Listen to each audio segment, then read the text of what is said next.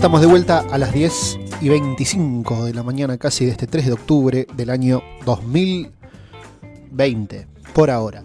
Estamos entonces en este programa y tenemos un invitado, Jorge Quiroga, preséntelo. Bueno, este, me hace mucha gracia porque lo veo peinado a esta hora de la mañana, cosa que no suele suceder más tarde en el día. Se pasó el peine acompaña, fino. Claro, pasó el peine fino en ese cabello. Él es Martín Leiva, él es docente y comunicador, es un amigo de la casa y está acá para comentarnos y hablarnos un poquito de una, una problemática o algún discurso que anda circulando socialmente. Y hay como voces encontradas. ¿Cómo estás, Martín? ¿Todo bien? Bienvenido a Los Años Locos. ¿Qué tal? Muy bien, muchas gracias. Sí, un amigo de la casa es una parte de una familia, podemos decir, para, para blanquearlo ahí con la enorme audiencia que nos sigue. Un abrazo a la distancia, gracias por la invitación. Este, sí, me peiné, que es algo muy importante. Creo que mi terapeuta está muy contento y todo el equipo que me asiste. este equipo de maquilladores, peinadores, eh, las, las uñas esculpidas, vestuario. Todo, todo elegante para, para disfrutar en esta locura de este programa tan lindo. Bueno, eh, tenemos como disparador eh, hablar de uno de los temas que está ahí en, en, el candelero, eh, que es todo este discurso acerca de la meritocracia, las oportunidades y etcétera. Jorge, ¿querés hacer el tipo del disparador? ¿Querés ver un video? Decime. Eh, sí, como que querés que eh, el, que el, que va a opinar es Martín, así que el día, ¿querés que metamos el video para como disparador, Martincito? Por supuesto. A ver qué, a ver qué pasa. ¿Cuál de ambos? Tenés un video como Jorge Rial, muy bien. A ver, pero un tape. Hay que, hacer, hay que hacer una cuestión acá. Eh... Tengo claro que estoy donde estoy en este momento también porque tuve esas oportunidades de las que hablo para, llegar, porque, porque pude ir a estudiar, porque pude ir a, competir eh, con la panza llena, porque no tengo que cuidar a mis hermanos y pude tener una constancia en el rap porque me escucharon eh, también por cómo soy, porque no me juzgaron, que es algo que hacen con un montón de otros pibes. Y tengo y tuve los medios también para grabar mi música, para para que eso que tengo poderlo expresar de la mejor manera y potenciarlo, que es algo que está buenísimo que me haya pasado, pero digo, no a todos les sucede de la misma manera, entonces sería muy egoísta decir, oh, eh, si yo llegué, ah, puede llegar cualquiera y el que no llega es porque no se esfuerza, porque no está haciendo lo suficiente, cuando muchas veces hay gente que se está rompiendo el lomo para, para llegar a algo y el contexto no lo ayuda para nada. Bien, ahí pasó el Bocito hablando un poco sobre su vida, sobre cómo llegó, dónde está, cómo está viviendo hoy el momento, pero sabiendo que las oportunidades tampoco llegan por ser él o por el esfuerzo, sino que también tiene que ver con el contexto que colabora a que él se sitúe donde está hoy en día. Sí, me parece que es interesante ahí pensarlo en, sus posibilidades. Ahí aparece una cuestión también que, no está de más mencionarlo, que tiene que ver con la cuestión de clase. También me parece que es muy importante pensar ahí desde donde él se para, además lo reconoce y dice, bueno, yo pude llegar, pero porque también tuve oportunidades y también pude generar este, con las condiciones materiales de existencia, es decir, con la, con la moneda, la plata, la billulla, la teca, este, y los contactos que va permitiéndole, digamos, me parece interesante pensar acá esta cosa también de lo talentoso o el talento también, ¿no? La meritocracia y el talento, el esfuerzo individual, como que lo ponen más esta mirada liberal o neoliberal de, uno puede hacer lo que quiere y puede alcanzar sus objetivos y lograr todos sus sueños, casi como una cuestión de, una ilusión muy importante, desconociendo las condiciones materiales de existencia, el contexto social e histórico, digamos, ¿no? Eh, a mí me parece que es interesante pensar estas cuestiones de, la meritocracia por fuera del River Boca y por fuera de a favor y en contra de la meritocracia, digamos. Cuando uno evita esos reduccionismos, me parece que el debate se enriquece y sobre todo permite jugar en una cancha más amplia eh, rescato lo de vos, y además él dice algo muy interesante, que yo no tuve que cuidar a mis hermanos o hermanas, y ahí también es interesante pensar eh, qué cosas la música, los varones, las masculinidades pueden hacer en donde otra, otro, otros colectivos y otras personas no tienen las mismas posibilidades. Me parece que pensar la meritocracia en grande está buenísimo como un paraguas.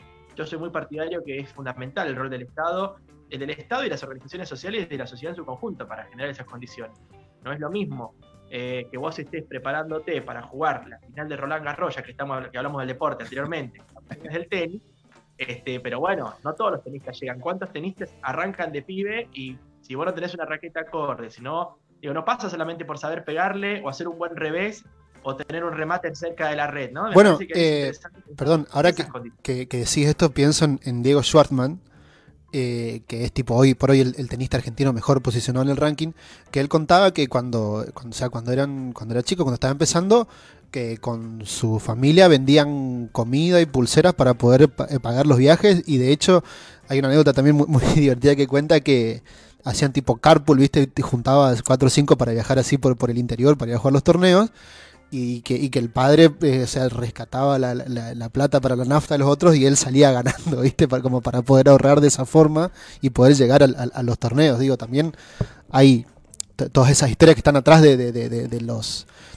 hablando de eso. Sí. sí. Eh, hablando de eso, por ejemplo, ahora Mao está aprendido en el vivo, que es un compañero que le jugamos al básquet.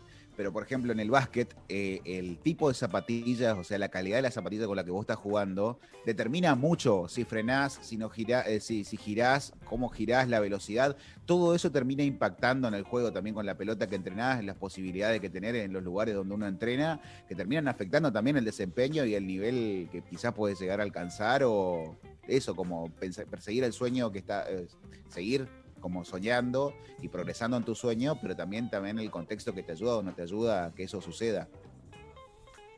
Sí, para mí es fundamental, por eso decía el rol del Estado, digamos. Uno puede pensar en la cantidad de programas que el Estado Nacional, sobre todo en estos últimos tiempos, empezó a desarrollar y sobre todo a crear en un contexto eh, espantoso que es la pandemia y una crisis económica que sin lugar a dudas va a tener secuelas y, eh, y será de una profundidad y de una eh, diferente al 2001, sin lugar a dudas, pero también tiene que ver con esto de la incertidumbre. Me parece que, no, hay, claramente es una demostración de todos los días de cómo uno se va reconfigurando en este contexto y no es lo mismo pasar esta situación de pandemia cuando uno es propietario de una, casa y cuando uno está alquilando o cuando uno no tiene ninguna de esas dos posibilidades. ¿no? Esta, a veces me parece que es interesante justamente pensarlo por ahí. Los programas del Estado que pueden ayudar con, que para algunos es como le estás dando algo porque no tienen nada y en realidad se está haciendo que no tiene nada y fomentás la cultura de, ¿no? Este, agarra la pala, son todos vagos, vagas, no quieren laburar, están en su casa, no hacen nada, ¿no? Desconociendo absolutamente lo que pasa en los barrios de, digo, de la provincia de Buenos Aires, porque soy de ahí, también no, no vamos a generalizarlo, pero me parece que es muy importante también esa articulación entre Estado y los barrios se me viene al caso esta cuestión de la meritocracia y la salud también, ¿no? Quienes tienen derecho a acceder, que es algo que Alberto hace, que el presidente Alberto hace mucho hincapié, bueno, que todos tengan la posibilidad de acceder a, los cuidados y a, poder, este, que si, si, el virus que nos testea a nosotros eh, te enganche y se contagie, que además es toda una, una cuestión también que está en redebate, eh, que tengas la posibilidad de atenderte en cualquier hospital o la construcción de los, de los hospitales o las cuestiones de, de los módulos sanitarios, que me parece que es fundamental. Hay un ejemplo para mí que es muy concreto en Villa Jardín, el arribo del Estado, con todo lo que implica el arribo del Estado, ¿no? Fuerzas de seguridad, equipos de salud, para tratar de contener. Sin ir más lejos. Villa Jardín, eh, este es un programa que está saliendo este, ahora en vivo, o sea, pero es un programa para Paso de los Libres, ponerle. Villa Jardín, ¿qué sería? Para, tratar de eh, ponerle en contexto a la gente. Sí, ahí en el partido de Quilmes, en donde hubo un caso de coronavirus, eh, situaciones de la pandemia, digamos, de los contagios, donde el Estado fue y dijo, empezó a, esta cuestión del detectar que me parece muy interesante, es cómo van este, detectando justamente y sobre todo trabajar la prevención del cuidado y la higiene y sobre todo también en esas condiciones, digamos, ¿no? Porque uno también lo podemos llevar a Capital Federal con lo que ocurrió en la ciudad autónoma de Buenos Aires con el barrio 31. Sin la intervención del Estado, de la ciudad y de la nación, eh, la situación hoy sería absolutamente otra, ¿no? Y además también lo estigmatizante que implica esta cuestión, ¿no? Como si la pandemia fuese eh, que no viene, que no, que no está, digamos, ahí dando vueltas, sino que viene de un lugar y esas cuestiones. A mí me parece que pensar la meritocracia tiene que ver con esto, digamos. Que, más allá del talento, que también no es natural, porque si no pensamos que uno nace y ya es Maradona, o uno nace y ya es este, el mejor jugador de tenis o el mejor jugador de básquet, sino que es una práctica permanente y un aprendizaje. Uno puede tener ciertas condiciones, pero como decía Jorge, me parece interesante, ¿no? Depende con qué zapatilla jugués, sin lugar a duda, el rebote, el salto y el giro ahí, ahí Mao, Mao sobre eso dice, depende mucho de la pelota con la que jugás o conseguir un espacio para entrenar, básicamente, por ejemplo. O sea, básquet en una cancha de tierra no podés jugar, o sea, practicarlo. Por ejemplo, en un, barrio Sí, y, ocurre también esto en, no sé, en otro ámbito como la música, ponele. Donde, bueno, eh, viste que se habla del lenguaje universal de la música, las notas están ahí para toda la música, pero ahora eh, no es lo mismo, qué sé yo, eh, que es un tipo formado en ciertas, más allá de su talento y de su trayectoria, o, digo, Marta Gerich, que, no sé, un cantante de trap hoy de, de, 15, 16 años que se está formando en un lugar, eh, y no sé, y que por ahí con una netbook del, del gobierno puede compilar algunas cositas para sacar un tema. Digo, esas cosas también son cuestiones. Pensaba también, ya hablando de esto, cuando Gilberto Gil fue secretario de Cultura de Brasil, Sí. E, el, Brasil fue uno de los primeros países que puso el, tipo una computadora por niño, junto con Uruguay.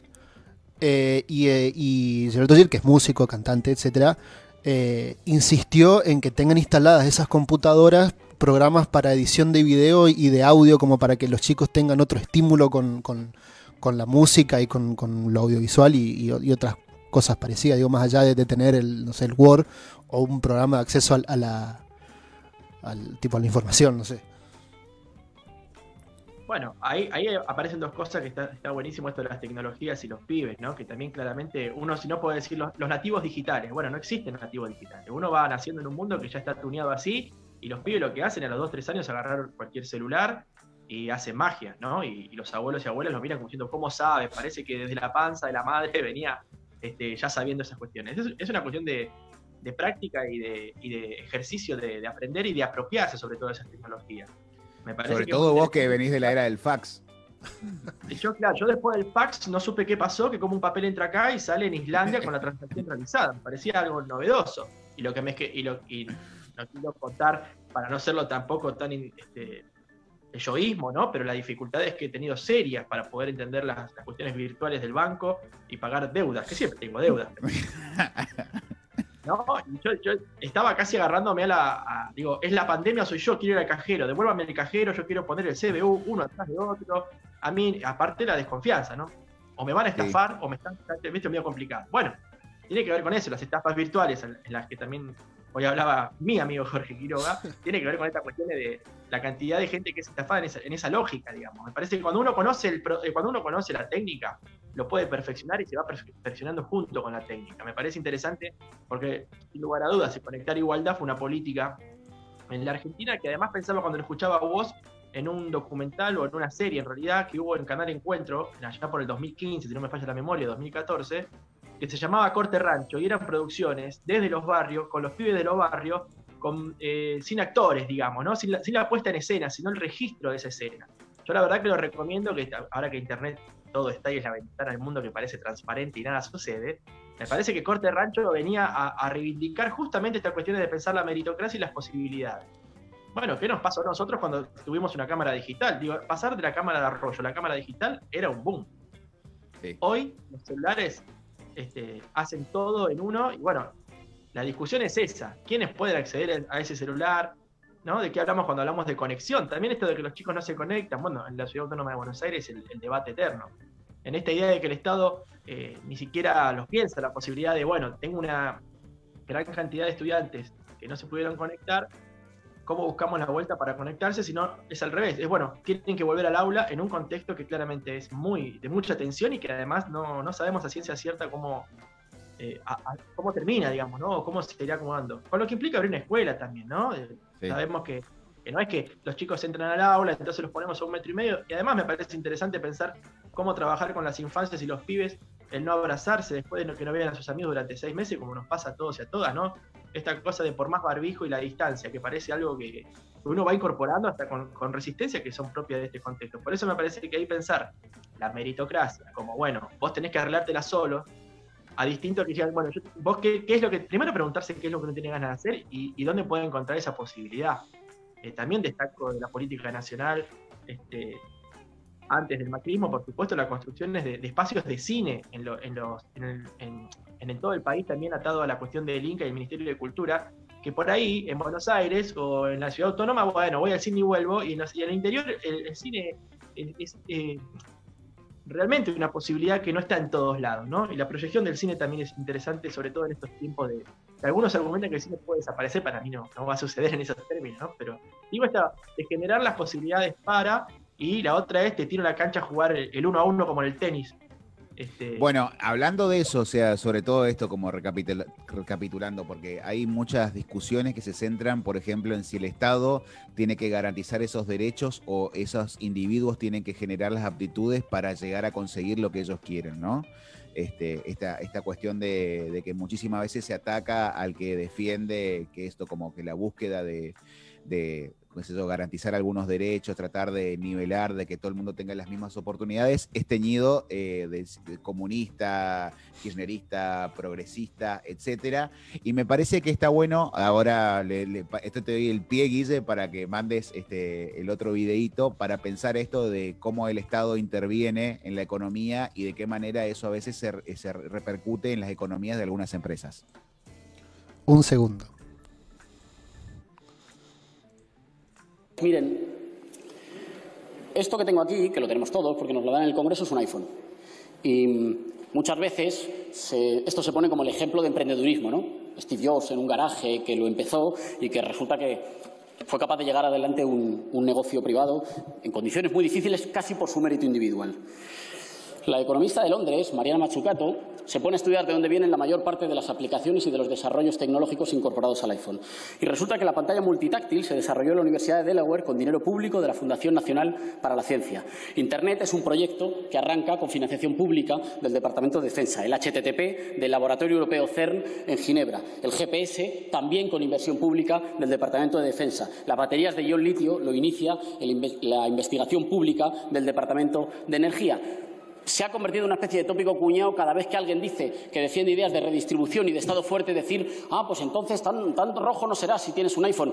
Cuando yo miro un iPhone, en realidad lo que veo es la perfecta demostración de que la única posibilidad de tener un desarrollo industrial es con un rol central de un Estado emprendedor del que luego se aprovechan y con el que luego colaboran muchas empresas privadas. Clarito, ¿no? Para mí como corta la bocha. Aparte una explicación eh, perfecta, digamos, ahí, eh, eh, desarmar su iPhone en vivo y además este, jugando con todos los estereotipos que recién marcaba Jorge, ¿no? Esta, esta cuestión que también pasaba mucho, este, sobre todo en los 70 y los 80 en la Argentina, ¿no? Este, algunos compañeros con su, con su gorrito ruso y abrigado en diciembre en Argentina y te decían lo que pasa es que está nevando en Moscú. Me parecía interesante ahí esta cosa, ¿no? es, muy interesante ahí. Me parece que, bueno, que, va un poco por ahí, que genera tensiones. O la gente que no va a comer a McDonald's porque dice, no, no, el imperialismo está todo ahí. Bueno, me parece que, corrernos justamente de esta cosa de, ponerlo en, oposición, y una oposición aparte de, de disputa, ahí el compañero del periodismo deportivo cuando hablaba de la historia y la grieta, sin lugar a duda, la grieta no, no, arranca ni con Cristina, ni, con unitarios y federales, podemos discutir un montón de cuestiones, pero tiene que ver... Y además eso es extrapolable a cualquier nación, ¿eh? o sea, a cualquier territorio cuando no existían los estados-nación. No, y en todos los ámbitos, en la música, en el arte, en el deporte, en la política, lo que sea. Digo, eh, este, eh, no sé, Bilardo o... Soda o el indio. Soda o el indio. Y quizás tipo, son rivalidades que no existen, claro, ¿me entendés? Bueno, pero ahí, también de vuelta, porque creo que está buenísimo pensar la meritocracia en todos esos espacios. Y también pensaba, ahora que dijeron Soda y el Indio, esta, esta cosa, los, los Rolling Stones los Beatles o otras, ¿no? estas rivalidades que se van armando son las que son interesantes para pensar. Y también en la necesidad de mezclarse y de mezclarlo. También pensaba en, en esta cuestión de la música que parece, bueno, voy y toco, y es eh, una industria justamente que, que, tenés que tener una, no solo los contactos o que seas el mejor guitarrista, ¿no? Digamos, no parece eh, algo mucho más sencillo. Me parece que justamente es eh, en qué condiciones y, con quiénes, y quiénes tienen ganas también de hacer eso en otra cosa. También esto que decía Jorge. Me parece que es interesante cuando el Estado va al territorio y pregunta, y no tanto cuando el Estado intenta poner las políticas focales como en los 90 o las no políticas como en el gobierno de, Mauricio Macri que, que pasó hace muy poquito. Me parece que ahí es interesante pensarlo, porque si no, quedamos todo como que, bueno, si vos no te salvás o si vos no podés, es tu propia culpa, este, lo lamento mucho, eh, no estudiaste inglés o no estudiaste en la academia de secretaria, eh, eh, secretaria ejecutiva, secretaria administrativa de los años 80 de las academias Pittman. Digo estas cosas, bueno, escribir a máquina sin mirar el teclado era como, bueno, listo, ¿no? Además, siempre un lugar también ahí de, de, secretaria y no el secretario, ¿no? Mecanografía. mecanografía, claro. Que en los juzgados esa- siguen tomando. Sí. Bueno, El taquígrafo. el mundo ha cambiado, pero no tanto. Lo que sí está seguro que el mundo sigue claramente, completamente loco y le faltan varios tornillos. Me parece que en esa discusión tenemos que seguir trabajando y que la meritocracia viene por ahí. Es como Y esto es Los Años para- Locos. Por eso esta locura, esta, lo- esta lo- locura radiar por virtual y con toda esta, esta hermosa gente que me acompaña, que son ustedes. Pero bueno, me parece que pasa por ahí, digamos. Eh, cómo el Estado genera las condiciones para que todos y todas tengan la- las mismas posibilidades. Después, sin lugar a dudas, nadie es igual a nadie, ¿no? Sino es justamente ampliar los derechos, eh, también con obligaciones, porque eso este, está clarísimo que es una, una tensión permanente. Lo que pasa que, bueno, cuando aparecen programas que van hacia los sectores este, populares o que tienen situaciones de vulnerabilidad, aparecen todas las críticas, pero también hay que mirar desde dónde se critica, cuándo. Me parece que lo de Guas es interesante, tuve para comer, ¿no? Y, o sea, una cosa es en un contexto de, vulnerabilidad crítica y otra cosa es cuando uno está, este, nada, desde su casa o, mirándolo desde otro lugar. Eh, tam- tampoco digo que esta cuestión de, bueno, hay que abrazar, entonces voy a. No, pero por lo menos reconocer la condición desde el lugar desde donde uno habla. Situar esas, esas discusiones me parece que despeja muchos prejuicios. Perfecto, Martín. Clarísimo. Bueno, querido, te mandamos un saludo enorme y te agradecemos nuevamente tu participación acá en Los Años Locos. Seguramente nos volveremos a encontrar pronto. Sin lugar a duda. Un abrazo enorme a la distancia, gracias por la invitación y nos veremos en algún momento de la vida. Bueno, quédate prendido, eh, que todavía no termina el programa. Muy bien, Por nosotros supuesto, ATM. seguimos de esta manera en los años locos. Ya venimos.